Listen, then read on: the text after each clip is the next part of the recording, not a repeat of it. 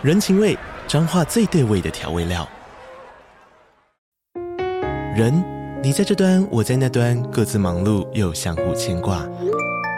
情，街角的吵杂声传递温暖与思念。味，是从每一个转角飘出的乡愁。这里是彰化县政府 Podcast 节目《彰化早咖》，我是主持人内克。从彰化大小事各具特色到旅游攻略，透过轻松有趣的访谈，带着大家走进最在地的早咖。准备好了吗？彰化的故事，我们说给你听。以上为彰化县政府广告。Hello，欢迎再次收听《建筑家 Podcast》，我是博翔。大家真的是好久不见，欢迎回到建筑家。那今天的录音时间的话，是一月的三十号。那我们实际播出的话，可能已经是二月底到三月初的时间。那其实建筑家这个节目呢，默默也做了快要三年。如果是三月播出的话，其实就是迈入了第三年了。那就觉得说，哎，好像可以，因为其实经过了疫情之后，是有许多的生活啊，然后甚或是身旁朋友的工作上，又发生了许多变化。就觉得好像可以借由一些特殊的机缘的机会，可以把一些老朋友重新找回来到节目上，聊聊他们最近发生的一些不一样的事情。那今天是一月三十号，也是刚好就是农历节过完的时候。那在疫封疫情解封了之后呢，其实有很多旅居国外或在国外工作的朋友，就是借由春节这次可以回到台湾来探亲。那也很开心，可以经过三年之后再次邀请到 Ming 来到节目上，让我们一起欢迎 Ming。Hello，Hello，大家好，三年不见。是的，但是 Ming 是我们非常早期的来宾，非常早。对，如果大家要滑的话，可能要在我们的 Pocket 节目清单上划个一分钟以上才会滑到。当时候 Ming 还在中国北京担任就补教业的工作。如果是怎么早期听众的话，可能大家或或许还有一些些依稀的印象。他在早期的，他就是在北京担任一些补教的工作，就是协助学生去准备他们自己具备一些可能像是素描能力啊，或是一些作品集，或是建初等的建筑设计的能力，然后去准备他们的推甄资料，然后去推到他们心目中想要进到的建筑系所。但是在在那之后呢，其实也发生了许多的转变。就那一次我们录完一年之后，命就回去中国之后，就再也回不来了。没错，没错，直接在那边卡了。快要三年，这疫情这一波，其实你自己身在中国有什么样的感觉？感觉哦，其实其实没有像新闻讲的这么严重啦。当然也有可能是因为我待的区域没有那么刚好没那么严重，嗯，也有可能因为是大城市嘛，大城市可能相对好一点，也有可能我运气比较好，刚好逃过那一劫。嗯，是 对，因为我本来在北京嘛，然后后来去年的时候。决定去上海，呃，决定去杭州，嗯、然后一一去杭州，过一段时间，北京就开始变得很严重。哦，对，然后刚好我就没有待在那个地方。然后本来其实北京离决定离开北京是想要去上海的，是但是因缘际会，后来去了杭州工作，还好没有去上海，因为因为上海上海也很严重。对，上海直接从三月还是去年三月还是四月一直封城，封封封封到六七月，对，傻眼。所以相比起来，其实杭州算是就是风控上算做的比较好的一个城市。对，杭州一直都做的还不错，就是它即使有一些疫情啊什么，它也是处理的比较快。所以我其实基本上都没有怎么在家里工作，这样都是、嗯、都是去公司，对哦、没没有什么居家。哦，是哦。那反而相比台湾的话，还曾经有一小段时间在 work from home。对对对对对，对，是。那我其实有点好奇，就是当时候你在补教业，感觉也是做的。火热火热的，为什么会突然间下定决心想要离开北京这个大城市，然后转战到杭州，而且是从事一个完全不一样的面向？哦，呃，就是本来做这个就是作品集的辅导嘛，他这个作品集辅导就是他比较吃的是留学生，是对，所以你有疫情啊或者什么的，其实留学会受到一些影响，嗯、而且甚至很多人他来申请。他们抱持的想法其实是他希望升得上，而不是他希望设计能力变强。我觉得这个是有一个区别，哦、本质上的区别的。是对他们更看表面嘛，嗯、所以有的时候你教着教着，当然你遇到好学生很不错，但遇到烂学生也不能说烂，就是比较呃普通的学生，他可能领悟力没那么高啊，或他时间比较赶啊，那就会变成有时候要帮他画，或者是你得帮他处理这些事情。你还要帮他画？当然，我的原则是尽量不帮他画了，我会帮他找案例。OK，他可以去，you know，临摹。对对对，你的词用的好一点，临摹。对对对，所以就后面我会觉得这个作品集辅导未来还是可以做，但它可能不是你的本业，是、嗯、他可能是未来，比如说你有缘遇到的一个学生，或者是你以前带学生啊什么，你的口碑怎么样？后面有一些学生，他未来。可能疫情好转之后又想要出国，哎，他可能跟你缘分，然后学生可能推给你了，哎、嗯，那我就也可以带。如果没有的话，其实也还好，就我会把它当成一个副业了。OK，、嗯、对对对。然后离开北京，纯粹就是北京就就那样，就是我因为你有一个躁动的心，就是不太习惯在一个地方待太久，会想要去不同的城市看看，这样。呃、这是一部分，这是一部分。另外一部分纯粹真的是因为北京。北京这个城市，它在中国的定位其实就是政治中心，所以呃，没有那么多生活的面向在那边。其实假日你根本不会想要出去哦。对对对，而且它北京的建设真的很像那个科布西耶的光辉城市。OK，就是点，然后线，然后点，点的话就是有一堆。那个商场啊，shopping mall 啊，对对对，所有的生活机能全部都在那个点上。比如说什么扎哈设计的那个 SOHO 啊，哎，对对对对，SOHO 它就是一个办公楼，然后底下可能会有一些商铺，然后周围可能还有一些商圈，对，那就这样没有了。然后周围就接接下来都是住宅啊，不然就是高速公路啊什么。所以生活上确实不是那么的有趣。是，对对对，所以北京我觉得就差不多是那个样子。OK，然后就想说去上海，因为一直以来本来去大陆最想去的地方其实就是上海，是它比较国际化一点嘛。然后，但是因为后来因缘际会，呃，这个杭州的这个公司也不错，然后离上海其实也挺近的，这个高铁到上海都不用一个小时。哦，那真的很近，很近，超级近。对对对，所以就觉得好像哎，那不然去杭州也 OK，而且杭州算是新一线。OK，对对对，因为有阿里嘛，阿阿里进驻。杭州之后，杭州的这个整个这个互联网，就是 Internet 的这些东西，嗯、还有科技产业啊什么的，全部都变得非常的火热。哦，对对对，原来如此。对可能也是因为它很靠近上海吧，所以就是当上海整个就是租金什么这些太高昂的时候，就是会企业就会外溢到旁边的城市去了。这是一部分，另外一部分是大陆一直在做一些事情，嗯、他们是有目的性而在做的。OK，对，就是比如说你这个城市需要振兴，他会想办法用其他方式来振兴，比如说大公司品牌进来振兴，还是说他是用其他的方式来振兴。它每一个城市其实是有定位的，比如说上海，它的定位就是国际，或者就是这个比较呃 inter 诶这个叫做什么 international 的这种感觉的、嗯、的城市，它就不会。阿里这个都机就不会进来，OK，对，然后深圳它可能是定位的是实验城市，那可能会有很多有趣的公司啊、厂家啊，会反而会定在深圳，OK，每个地方它的定位不一样。最早杭州定位的是旅游区嘛，嗯，那他后来觉得可能旅游就不够，对。啊，我不知道是什么原因，反正阿里来了，嗯、然后整个这个地方就带起来。哎，其实也是一个蛮聪明的策略啊，就是借由大公司的进驻去把整个城市，因为毕竟他们会需要建设嘛，对，对，对，他们会，然后那些员工也需要居住。对，他们的企业都是几万几万人一起跳的这种大型企业，对对对，就就可以很有效的去把它这个商业模式跟整个需要的商圈给经营起来。对，这个还蛮蛮有趣的，就是真的是能做到一个公司带动整个城市，嗯、这个是值得研究的一个区块，我觉得。嗯，是。但是，但我们今天的重点不是在讨论中国城市的发展。啊、我们今天，对，我们今天的重点是讨论玉米这个这个人。啊，是我。对。那因为你后来去杭州这个公司是在做建筑的新新传媒嘛，嗯、媒体相关，它是媒体，它叫建筑逐格，建到筑格，就是建筑。它其实一开始是叫做建筑道格，就是英文的话是 Archidogs，就是建筑狗嘛。对。然后后来它就是。老板好像遇到了某些人会算命还是什么，觉得这个名字不行，太太那个就是低端了，所以就稍微错位了一下，就变成剑道逐格这样。哦、oh,，OK，难怪我每次看着觉得好像看起来的名字都不太一样。对对对，但是很多人都还是说，哎，你们不就是那个 dog 吗？对因为英文的话就是 Archidog 嘛。对对，对，Archidogs。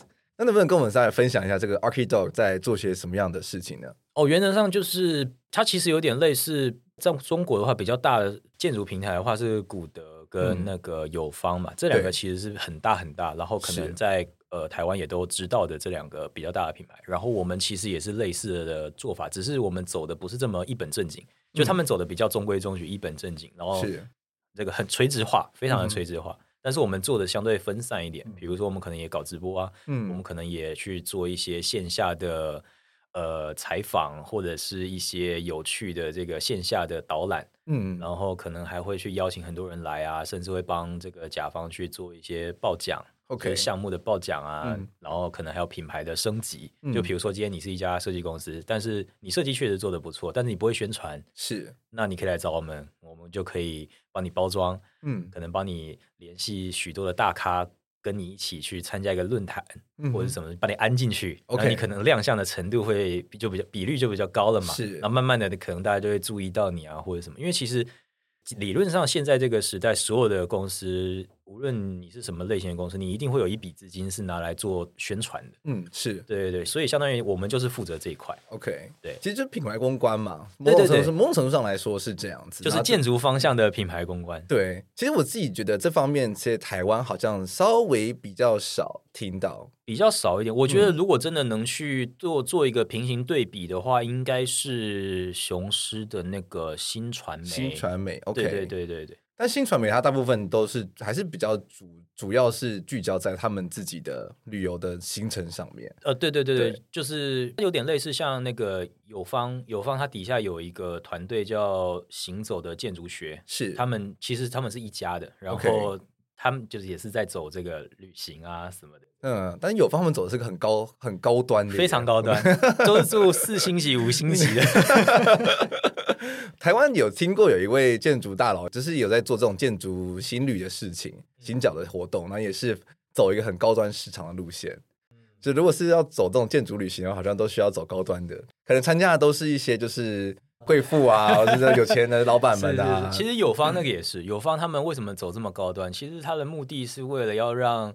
呃，甲方是对甲方啊，或者是一些设计师，他们去参加。设计师去参加的目的当然是是认识甲方，是甲方去参加的目的是要去看国外可能都在做什么，然后回来之后在这个中国可以怎么做。嗯，这个是呃他那个活动的宗旨，我觉得，我觉得其实这蛮好的，因为就是如果。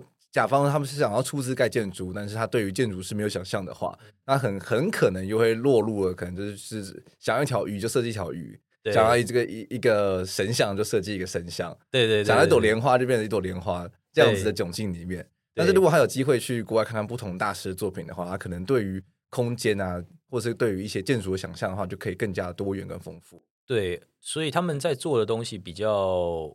有目的性，嗯，对，而且他们都是找建筑师当向导，对，去带这些甲方这样，对，然后他们就是在过程中可能会跟那些就是呃参加的人，跟他们说一些他们的设计理念啊，然后去如何去实现这种东西，然后如何去感受这个空间等等的。对，其实我觉得这对于很多大众来说，其实都算是。还蛮需要的一个入门课，没错没错。其实这个也是我们公司想做的，嗯、但是目前因为它其实实现的难度比较高，因为你还要去联系旅行社，联系很多方，所以然后还有签证啊什么很多的问题，所以这一块可能也是我们未来会切入的一块，因为这一块也是我感兴趣的。嗯、我就是因为感兴趣这一块，所以我才去做。我其实先从小红书开始做的，对，然后才慢慢的。嗯觉得哎，要不然我来试试这个新媒体这个领域哦。对对对，我其实本来没有打算，没有这个想法，没有说要一下就跳到新媒体这一块。是，就是在做作品集辅导的那段时间，有时候你没上课，你没什么事嘛，没什么事，那你就这个充实自己，到处看看建筑物，写写文章这样子。对对对对对。然后因为本来 Instagram 上也有，本来就有在发一些小东西嘛。是啊。然后呃，就想说，哎。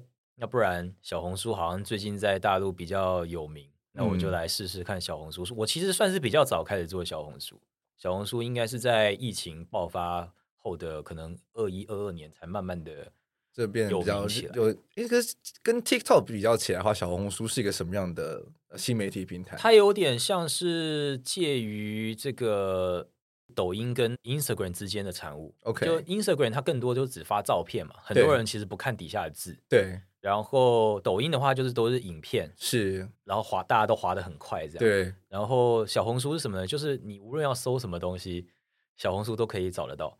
上面什么都有。对对对，因为有很多人是负责搬砖嘛，他们会说 搬砖.就是因为他们翻不了墙，是，所以就会有一些人他本身可以有翻墙软体的人，嗯、他们就会翻到这个 Instagram 啊或者什么，然后把那些图抠下来，然后放到小红书上，大家都可以看。比如说你今天想做设计.你可以去搜建筑设计，底下就有一堆教你怎么做设计，或者是。建筑设计的审美啊，什么培养啊，他们每个每天他们都会发一点。对对对，有点像是你你不用装 Instagram，然后也不用装那些建筑相关的什么 ArchDaily 这些东西都不用装，你就去小红书上，就大家都会发在那里。好神奇的一个平台哦，就有点像是一个中国版的维基百科。对对对，类似或者或者中国版的 Pinterest，哎，对对对，类似中国版的 Pinterest，嗯、然后只是它还有更多，比如说你今天想要学煮饭，嗯、也有人会会在上面发一些煮饭的影片、嗯、或者是教材，所以它是一个很复合的机能，所以就是又有又有一短影音，然后又有照片，又有文字，反正就是你想要发什么，它就是。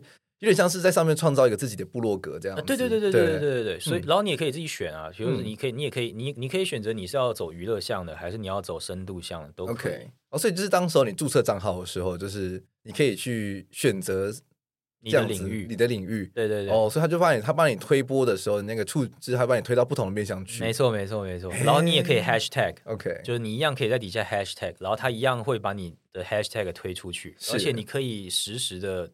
跟 Instagram 有点像，你可以实时的看到有多少人来看你的东西，这些人的年龄像在哪里，这些人的 location 在哪里。哇哦，他的分析非常的全面。天哪，这听起来有点可怕。呃，他的分析非常全，就是他用这样的方式，就是可以让你本身是一个创作者，嗯、你可以很快速的知道哦，原来我的文章是谁在看。OK，他们大概都看多久？是，比如说他们如果进来只有七秒，你可以很确定的。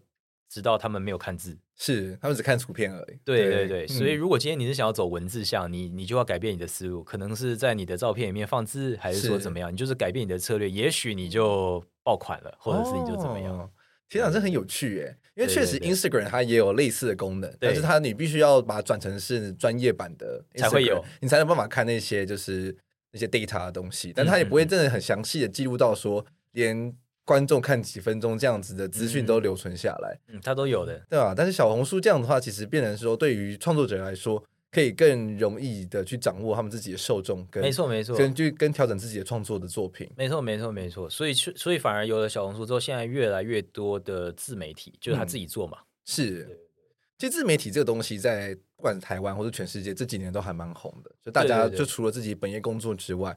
都觉得哎，自己业余就是下班之后可以做些不一样的事情，没错，去拓展自己的领域。因为像命他自己也有在 Instagram 跟小红书上经营这个阿明的建筑学。哎，对对对，搜阿明的建筑学就可以搜到我喽。对啊，是 Instagram 我比较少在经营，因为在大陆的话我得翻墙，是觉得比较麻烦一点了。但我看着你还是有在持续的更新啊，更新到好像去年的九月吧。那就 偶尔更新一下，然后没有什么。有意思的，我可能就不会发在 Instagram，更多的我都是发在小小红书上面。小红书确实持续都有一直有在更新。嗯，对对对，因为你自己在经营你自己的自媒体的部分的话，其实就算是有一种算是你自己在在城市或者是看建筑的一些行者的观察。对对对，我我觉得现在这种时代，你不要去推广一个公司，你反而要推广的是你的个人品牌。大家可能会记住这个公司，但不会记住你。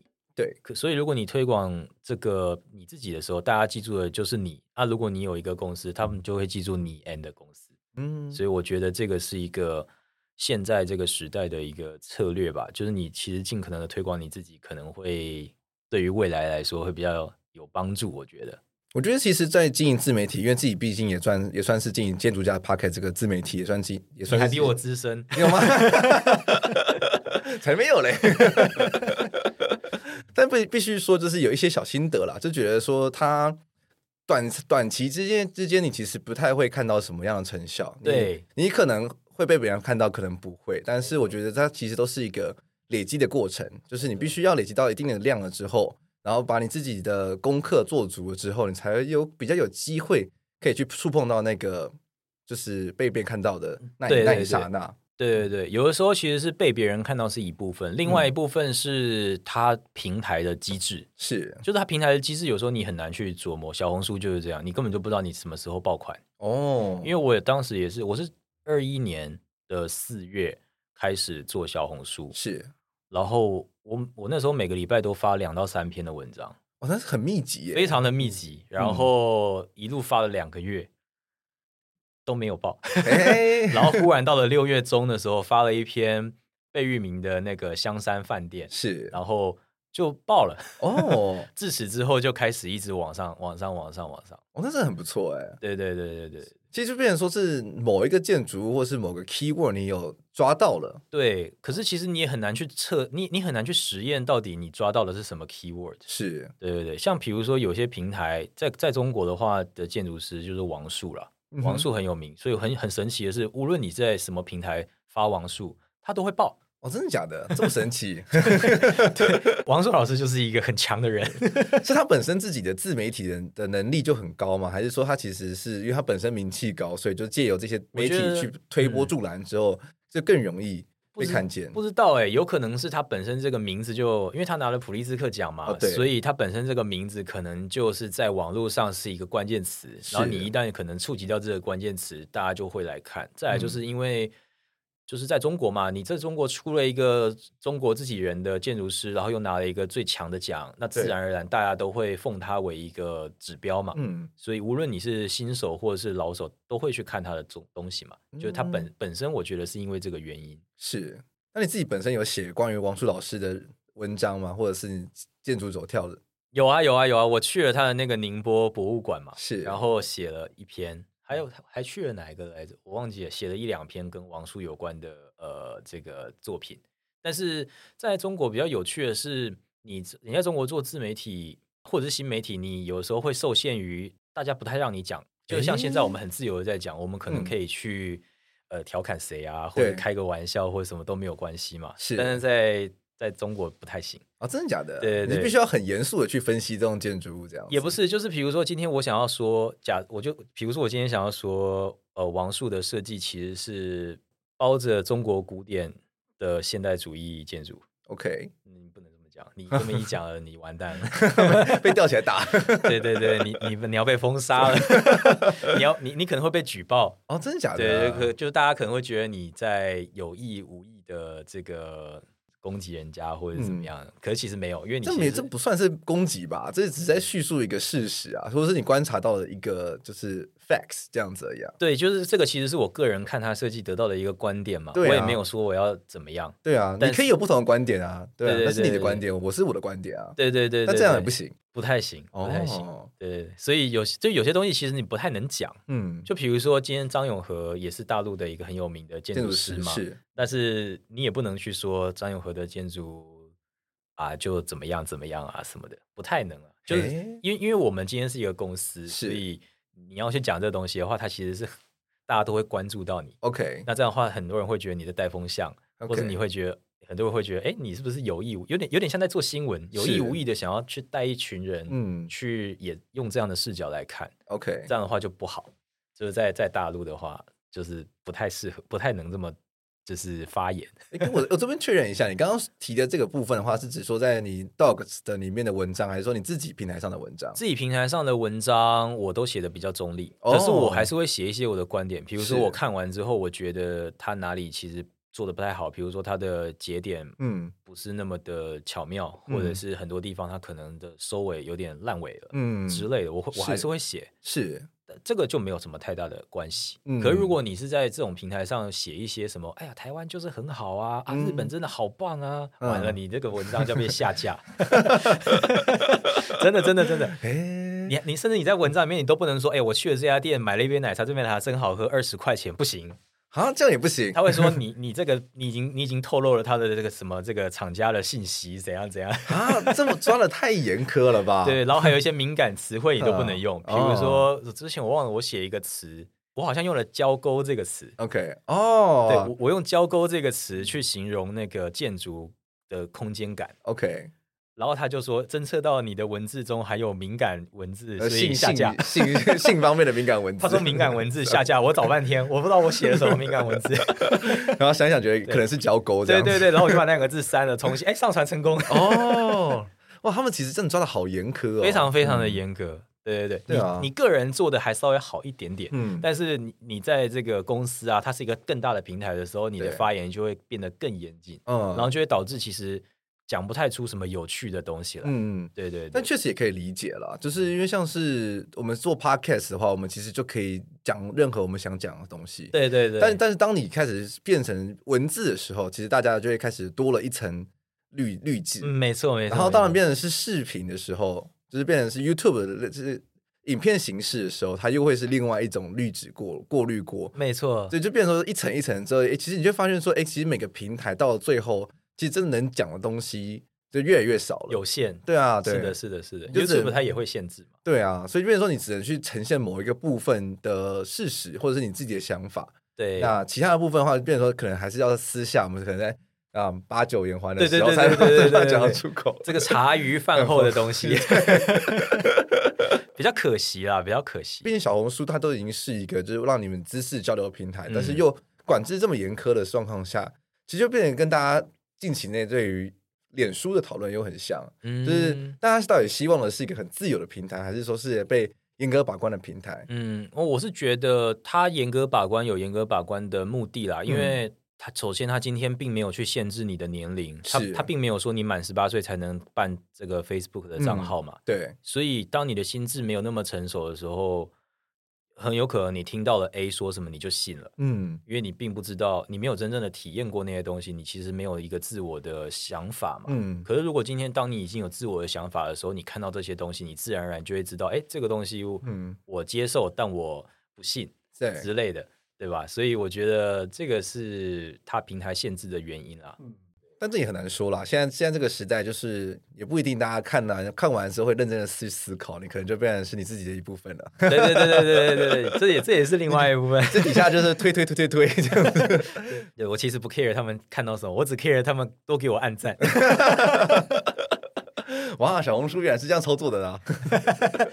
其实可可是就是做的比较有趣吧，就是我自己、嗯、我自己就是蛮 enjoy 在写这些东西，因为有时候你在写的过程中，不是为了要写给别人看，而是你写完之后你会有一个自我的呃价值观或者自我的观点，那你写完你可能就对建筑啊、空间啊、生活啊、环境啊会更加的有感触。这样，我觉得它是一个梳理的过程。哎，对。对，就是当你走完的时候，它其实你就只是走完而已。嗯，对，对，你可能会有一些感觉，但是它没有经过整理过。但是你当你变成是一个文章的格式的时候，其实你会经过一个思绪的梳理，然后你会去重新的去排列你的文字。你可能先顺着打完了一遍之后，觉得说，哎，这样子好像不太对。然后你可能会就是要去把章节的部分去做调整了之后，然后它所以它变成是一个完整的脉络，让你去可以去重新说一个比较完整的故事。对对对对，嗯、就是一个逻辑的整理，这样。对啊，所以但是这部分其实也是我们现在比较少在触碰的部分。大家都喜欢看一些短短影片啊，轻松的，轻松的或者是一些是呃 YouTube 影片啊，就是实际上真的拿笔或者是打开电脑在打文字这件事情，相对好像门槛变高了。呃，对，就是我自己做小红书的比较。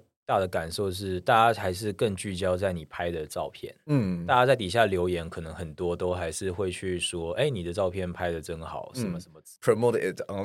对对对对，因为我现在的强调就是，我自己发的所有的东西都得是我自己拍的。是因为很多人他会像刚刚我说的搬砖嘛？对啊对啊，他可能就很简单，他他可以去网络上搜很多好看的照片。嗯，只要他只要在底下写说谁拍的。嗯。哎，那个也一堆赞哎，那个就一千多、两千多的赞。哦，对啊。然后我认真写半天，认真拍半天，他们赞就几百个，好好气哦。可是不得不说，这是一个事实啊！大家都是一个视，大家还是是一个视觉动物。大家其实对于文字上，其实真的比较现在反而是看的越来越少了。对，连短文字都不一定看得完。对对对，所以有时候就是。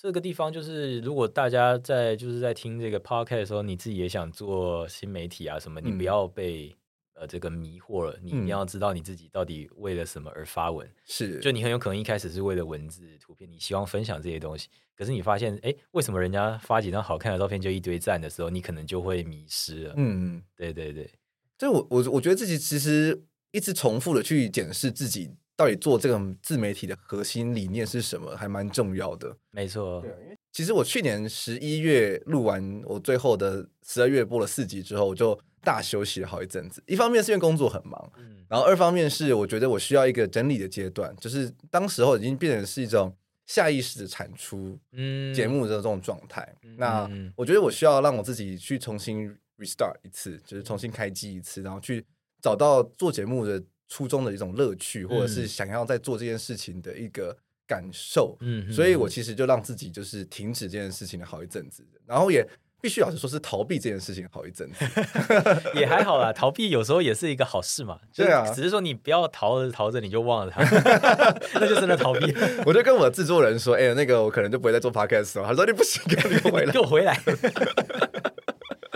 他就说：“你刚才你想邀谁帮你敲？”我就说：“我可能我最近没有想邀任何人呢，这样子。嗯”对，但是我觉得，我觉得，但是我觉得休息完了之后，其实我会可以重新的去看了一些书，然后去想了一些事情，发呆了之后。我觉得可以重新的去把自己调回到一个比较好的状态，嗯，不管是去面对诶发文或者是做节目这件事情，然后跟想要借由这个平台去传达什么事情的这个这个心心理的状态，对对对对，确实是这样，没错，嗯，因为其实我在做自媒体这段过程中，其实也认识很多人，他们其实都在不同的面向上去对建筑这个议题去努力着，像是比如说有认识两三个，他们是在做的是，也是在 Instagram 上面。包含照片啊，或者是一些城市呃历史的一些故事的梳理这样子的内容，他们的战术也都很高啊。他们的战术，他们的因为照片拍的很不错，对，然后文字也整理的很棒，所以他们的其实受众数量也其实也不差，对。然后或者是说有接触到一些他们可能专门在做建筑摄影的，或者在做一些建筑媒体相关的，或者甚至说可能这几年自己有一些心里的话想要跟建筑的听众们说的时候。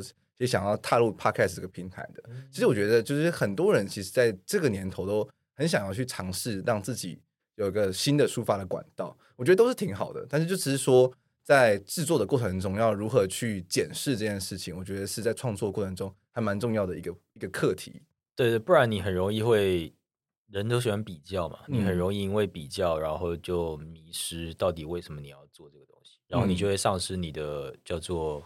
characteristic，嗯，就是你的特性，对对对，因为你就会一直想要追求说能不能拿更多的赞啊，或者是更多的 likes 之类的，对对对，为为什么他们做那种主题可以拿到几万个人收听，那为什么我做这种主题就只能几几百个？没错没错，就说一句难听一点的话，小红书其实有的时候跟 Instagram 有点像，就是那种美女图。啊，赞数一定都很高哦，是的，没有啊，没有要 diss 他们啦，但是是确实事实就是如此啊，Instagram 也是嘛，啊，就是大家就是帅哥美女发照片的赞底下的赞数一定都特别高，真的特别高，有时候就觉得哎天哪，怎么自己长这样？可恶！但是我觉得就是反观回来，就是在借由这样子的书写的过程之中，其实你也其实你也是收集了很多你的一些。算是建筑它行脚的一些旅程给下来，对对对，因为我其实确实一直都很想要做类似这种行走的建筑的这种概念，嗯、就是我其实很渴望去带大家出去探索这个世界，因为这个世界不是只有台湾而已，对，你还有很多的地方，每个地方的文化都不一样，嗯哼，然后每个地方它可能建筑建筑它厉害的地方就是它活的绝对比人还久，是，所以它可以看到的东西会更多。我觉得这个是需要去感受的。嗯，谈到说你现在目前在那个 ArchiDog 里面是担任的是品牌咨询总监的这一方工作，是，所以就变成说，那你可不可以跟我们大家说一下是在从事什么样的工作类型的？哦，其实它就是一个 title 而已了。我我在公司其实什么都做，什么都做。哎，打打杂一号，嗯，也不是也因为公司人其实不多啦，是就是其实我们也就十来个人。然后有只要有新的项目进来，大家都会一起讨论。然后如果你的想法很不错，嗯、那这个项目可能就是你来负责。OK，要么是你来负责，要么就是你来负责把呃，就叫做管理。对，可能不是你直接输出，嗯、但是你得要管理。比如说，你得要知道说这个东西什么时候可以发一篇文章，这个文章要跟什么有关。然后可能这个文章发出来之后，可能可以再多一个什么直播的活动，还是送书啊，是还是怎么样？其他有的没，嗯、你要怎么串？OK，这个东西是比较有趣的。当然，我除了做这些，还有就是刚刚提到的这个奖项申报的服务。嗯、OK，这一块就跟作品集留学很像了。啊，对，就是你不知道要升什么学校，那你来找我，对吧？你不知道要报什么奖，你来找我，就是只是只是一。业主变成从学生变成是建筑业界的从业人员，对对对对对，从从学生变成设计师，对，有的时候是甲方他会拿奖项过来，就是甲方他很也很想要报奖嘛，嗯，那我们报的方向就不一样，因为甲方他算是业主嘛，业主他要报的方向跟设计师报的方向不一样。哦，对，一个设计奖，或者是有一些可能业主会报的是什么什么金金工奖啊、金安奖、啊，或者是他会报地产。哦，对对对对，了解。对，要知道看项目就不太、嗯、不太一样这样。对，那我其实蛮想深入的谈一下，就是关于建筑品牌经营这个部分，哦、就是能不能跟我分享一下，就是你在有经手过的几个案子，它大概是什么样的状况？就大陆有几个事务所，可能这几个事务所在台湾没那么有名啊，嗯、就比较小一点。嗯，但是他们会来找我们嘛？对，比如说 Lab D 加 H，在上海的一个景观事务所啊，城里啊这一类，城里设计，它是在杭州的事务所，就是他们没有那么大，嗯，但是做的设计都还不错。当然，有些是本身老板互相认识，是，然后他们就会觉得，哎，我们没有空经营，嗯、那你来帮我们经营，嗯，所以他们都会去签一些年度的品牌的合作，是，就比如说他们，因为现在大陆除了报奖之外，你还会经营可能公众号，是。因为公众号可以发文章嘛，哦，对，OK，因为公众号相当于是你发的文章，大家会看到说，哦，你的作品是什么样的，然后你可能得了什么奖，然后你可能。未来有什么活动要举办，嗯，这一类的，所以公众号也是有点类似一个记录，就是记录这家公司最近都在干嘛，嗯、让大家了解哦，你们这家公司都做了什么事情。OK，甚至你以后要招聘，你也可以从你的公众号写说，哎呀，我们要招聘啊，什么什么的。公众号是 WeChat 对不对？就是微信里面的，哦、微信里面对微信里面的那个发文的功能。OK OK，对对对对对。然后我们相当于会代替他们做这件事，嗯，就是甲方那边就是。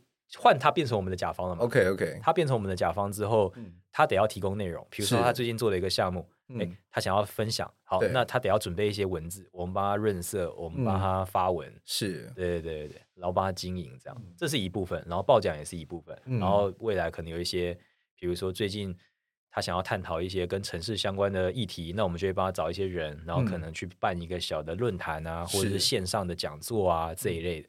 然后这个线上讲座，因为他本身不有名，那我们可能会找几个比较有名的大咖跟他一起，嗯，那他的曝光度就会增加，嗯，然后慢慢的他可能就会大家就会关注到他呀、啊，或者什么的，嗯，就是这个是一个切入的部分，嗯嗯，其实我觉得这蛮有趣的，因为就是很多建筑师他们其实可能还不习惯，应该说台湾的建筑师啊，嗯、可能还不习惯说去经营媒体这一块，嗯，他们可能都会觉得说啊自己作品够好的时候，他就会媒体。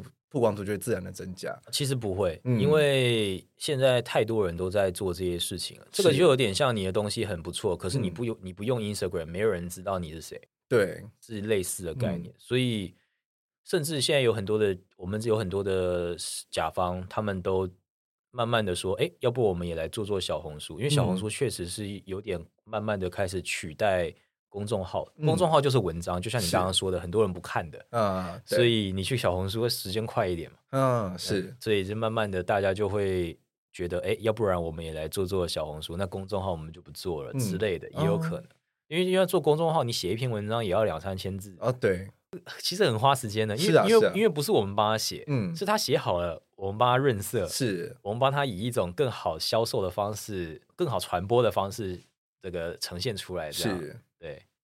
因为我会提到这一点的话，我觉得台湾的一个比较大众可能比较普遍知道案例的话，可以用全联来说。就全联，它早期其实大家对它的印象就是啊，就是店面都破破的啊，就是就是很不潮的一个地方。大家其实不太喜欢去全联买东西。但是自从他找了奥美公关来帮他重新整个 rebranding 之后，他其实每一他很常在脸书上，就是用用中国的话来说，就是爆款。嗯就它的贴文很容易爆款，就它可能还有很多很。有创意的方式去形重新的去把他们的品牌品牌重新给打造了一次，对，然后借由他们很生活化的方式去算是去 promote 他们的产品，然后这个这个全联这个地方买这个买这个超市这个形象，其实我觉得到今天在大家的心目中已经是一个不一样的的存在了，甚至可能超过家乐福，或者是大家可能超过爱买，对大家可能会觉得说，哎，去全年买就好啦，反正。就是又离家近，然后东西，然后环境又很棒，然后支付也很方便等等的，对，对，所以就借由一个品牌的重新的塑造，其实我觉得对于现在这个时代，你的作品要被看到是一个很重要的一个部分。对，因为现在大家都是素食嘛，吃的很快，嗯、就是对 fast food，所以呃，品牌效应其实是很重要的东西。大陆比较会利用的是网红来带动品牌效应，是，比如说他可能我今天开了一家餐厅，我不知道要怎么让大家来。那我就在小红书上发。嗯、小红书像现在有一个是你可以去接案子。OK，哇哦，对，如果酷对，如果你是一个网红，你可以去接案子。嗯、他可能比如说，他希望你来我家，来我这家店吃吃饭，拍什么照片，然后写什么类似的文字，你只要达标，你可能就拿一百块。哎，超棒的耶！对对对对对对对。可是他只要找，比如说他找你，然后比如说他就试出一百个名额，是一百个名额乘以一百，不就一万吗？嗯，他相当于他的那个品牌宣传的预算就是一万块，哎，他就只要花一万块找一百个网红来。吃一百次，在他们自己网红的平台发布，那他的他的那个曝光度就超大啊！大家就会去。对，很多人会说，那他这样如果他做的不好吃，可能一次就没了。嗯、但没关系啊，人多啊，嗯，我可以只吃一次，我赚回本了，也 OK 啊。可能三个月烧完之后，就给、欸、这些店可以收，再开下一家店嘛。对啊，对啊，对啊，而且甚至有很多人他不是去吃东西，他是去吃装潢的嘛，那也 OK 嘛。就去拍美照，嗯、我觉得也也也也 OK 啊。对啊，没错。对对对对，所以这个是一个策略，嗯、这个确实是现在的一个策略，不要省那个品牌那个宣传的费用啊。那个 各位听众，但是我觉得这这这中间有个比较难处理的部分是，其实建筑的品牌要宣传出去，相对于一般的大众生活品牌要宣传出去，难度又更高。对，所以有时候我们的切入角度就会以，比如说我们会去访谈他，嗯，让他聊天呢、啊，是，或者是未来我们可能会用更生活化的方式，不要让大家觉得建筑师是一个离得很远，对，离得很远的存在。其实他们也是凡人，只是说他们今天学了这个专业，所以他们对这个方向、这个领域更敏感，是而已。嗯，对对对对，因为其实很多建筑师，他们光是去应付自己的专案。case 就忙都忙不完了，是他们确实有时候很忙，对，所以他们其实其实也没有什么心力去真的去好好的去经营他的官网或者他关他的各种平台，甚至说现在每可能每半年就有个新的平台推出，怎么可能 follow 的 up 得了？对对对，所以、嗯、所以有的时候我们能做的东西也有限，就纵使我们跟他提了这些提案，他们他没有时间参与，其实也很难达到一个品牌的效应，嗯、所以这个是一个症结点吧？是。所以我觉得，我觉得可能要当一个公司到了一定规模的时候，在他们自己的组织安排里面，可能会有一两个专职在做品牌形象这种事情上，我自己觉得还蛮重要的。会有的，有很大多也是这样，嗯、就有很多的公司，它大概有十几个人，它里面会有一两个人就是专门在做品牌公关的这个部分。但是有一些小事务所，或者是他们自己的品牌公关做不来，就会找我们，因为我们是专门在做这件事的嘛。嗯，所以我们就会跟他们的品牌合作。就比如说，哎，你这个是，比如说我们现在就有跟什么 UN Studio 啊，嗯、然后欧玛啊，有一些大的事务所，他们有自己的品牌，我们就会想尝试跟他合作。嗯，对对对对对，对，因为确实这样子合作的效应之下，才有办法把这个品牌的工作给推得更出去。对，而且这个好处是说，当你把这些大的。就是小中大的事务所，你都能有资源的时候，你未来在办活动啊，嗯、或者是请他们赞助啊什么的时候，其实是会更容易一点点。嗯，所以这个其实是我们目前在尝试去扩扩大的部分。嗯，其实就是串联嘛。其实我我觉得，其实这现在这个时代，就是社群要社群经营起来的话，其实你就是想办法把你身旁有的大中小型，不管是什么样类型的事务所。的资源都给串联起来，没错。当你有办法去把这些资资源给整合起来的时候，其实你就可以去呃打造出一个算是呃媒体的小世界。没错，没错，没错。这个是很现在这个社会比较重要的东西。嗯，因为我觉得，因为这个当时候看你们的的官，就是你们那个 ArchiDog 的官网的时候，就下面有个小小小小部分让我。其实蛮吸引到我的目光的，叫做社群矩阵。哦，对，我们有个矩阵，对，那个矩阵其实就是一个策略。嗯、我们相当于要在不同的平台去做扩散。对，就虽然说不是说每个平台都很认真经营哦，嗯，就是有的时候，比如说，哎，我们做了一个直播，那我们要发抖音，我们不可能把一个小时的直播发抖音，嗯、我们可能就剪一些精华，呃，扔抖音。嗯、就每个平台有每个平台的调性嘛，是。那针对这个平台的调性，我们就同样的产品。我们要用不同的方式分配到那个不同的平台上，这样。所以其实，变成说你自己本身也要非常的快速的去适应这个不同平台的这种个性。对对对对对，这是一部分了。当然，有的时候不是你自己亲手在经营这个矩阵，嗯，而是你像我的话，我是主要是策略跟策划的部分这样。嗯 okay、对，我真正在经营的其实是直播这个板块。哦，对对对。Okay 因为直播这个板块会比较多，是要去访谈嘛，嗯，或者是要去聊天，或者是要去我个人的输出，嗯，那这个部分是我比较能去，嗯，这算是我的强项吧，所以就我可能会比较聚焦在这一块，这样、嗯、是，所以就变成说，一个公司里面，在每个人负责不同的社群的部分，然后去把这整个矩阵给整合出来。没错，没错，没错，啊、没错。其实光是想刚刚看到那个矩阵这么多平台，就是一个事务所自己要去做这件事情，我觉得就是。就会就会哭出来，你知道？其实还蛮 对，其实其实有的时候不是，就是可能一个人他要控制一两个平台。嗯，对对对，对比如说像呃微信，它有自己的视视频号，对，就是专门发影片，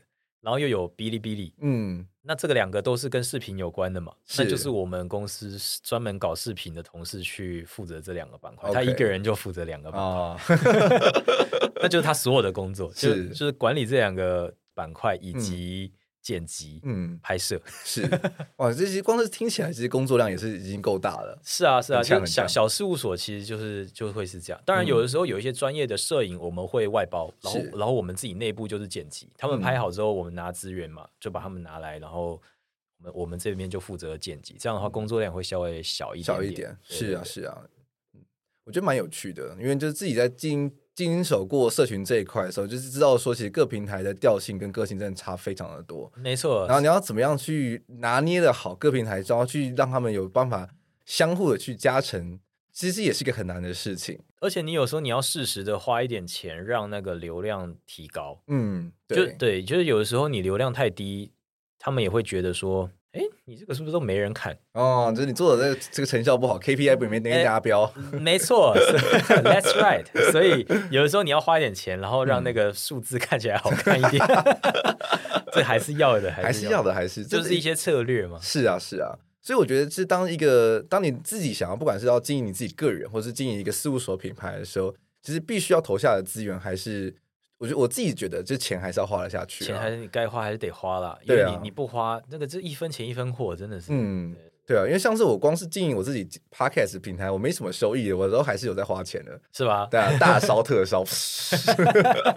对啊，我我自己经营那个小红书，我也没有赚到什么钱。嗯，但是我觉得它就是一个累积的过程啦，就是然后从中去学习到很多不一样的事情，而且很多。除我们刚刚提到的这个平台的个性这件事情，其实你必须真的要自己摸过之后，你才知道说到底要怎么去操作会比较适当。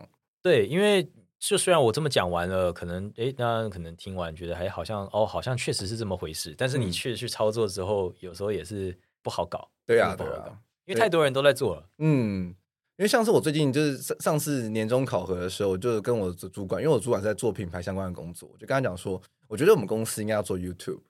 然后就问我说：“为什么？”我就说：“我们公司有这么多好的建筑，为什么不把它拍成 YouTube 影片？”嗯哼，那其实他工作量其实说实在话，并没有真的大到说就是做不了这件事情，而是有没有愿意去花时间去做这件事情。嗯哼，因为我觉得现在这个时代，你的东西并不需要，就是你在初期的时候，并不需要到一百趴完全精美的状态。你不是你不是拍 Discovery，对你不是在拍什么那种。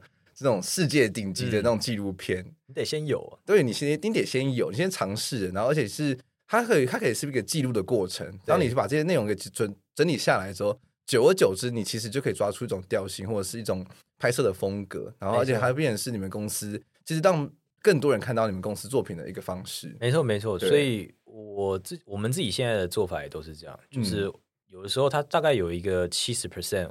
我们就会先去处理它了，嗯，然后慢慢的会改版嘛，是 version one、version two，然后慢慢的改下去，对啊，所以很好。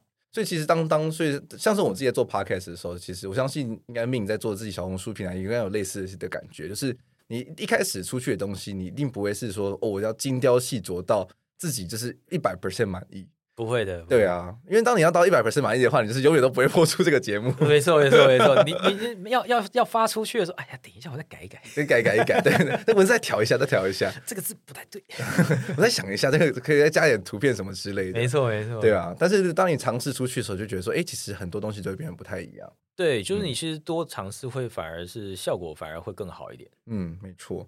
好了，那节目最后的话，就是 Min 要不要跟就是我们的听众们说一些？新年的新年的希望，你自己在二零二三年有什么新的目标吗？嗯，希望我的小红书能破个八千粉丝。现在现在五千二，大家赶快来 follow 我。好的，如果听完这期节目对 Ming 的平台很有兴趣的话，欢迎到 Instagram 或者小红书上搜寻阿敏的建筑学。对，相信大家在看了他的文章之后，就对于建筑行脚或者是建筑的体观察体验上，会有更进一步的想法。对，欢迎来我的平台批评指教。好的，如果喜欢这期节目的话，也欢迎在 IG 搜寻建筑家 Podcast 来追踪我们的节目。那我们的节目在 Apple Podcast、Spotify、YouTube 等各平台都可以收听。那如果你真的很喜欢我们节目的话，也欢迎抖内我们，让我们可以持续创作下去。我们下次再见，拜拜，拜拜。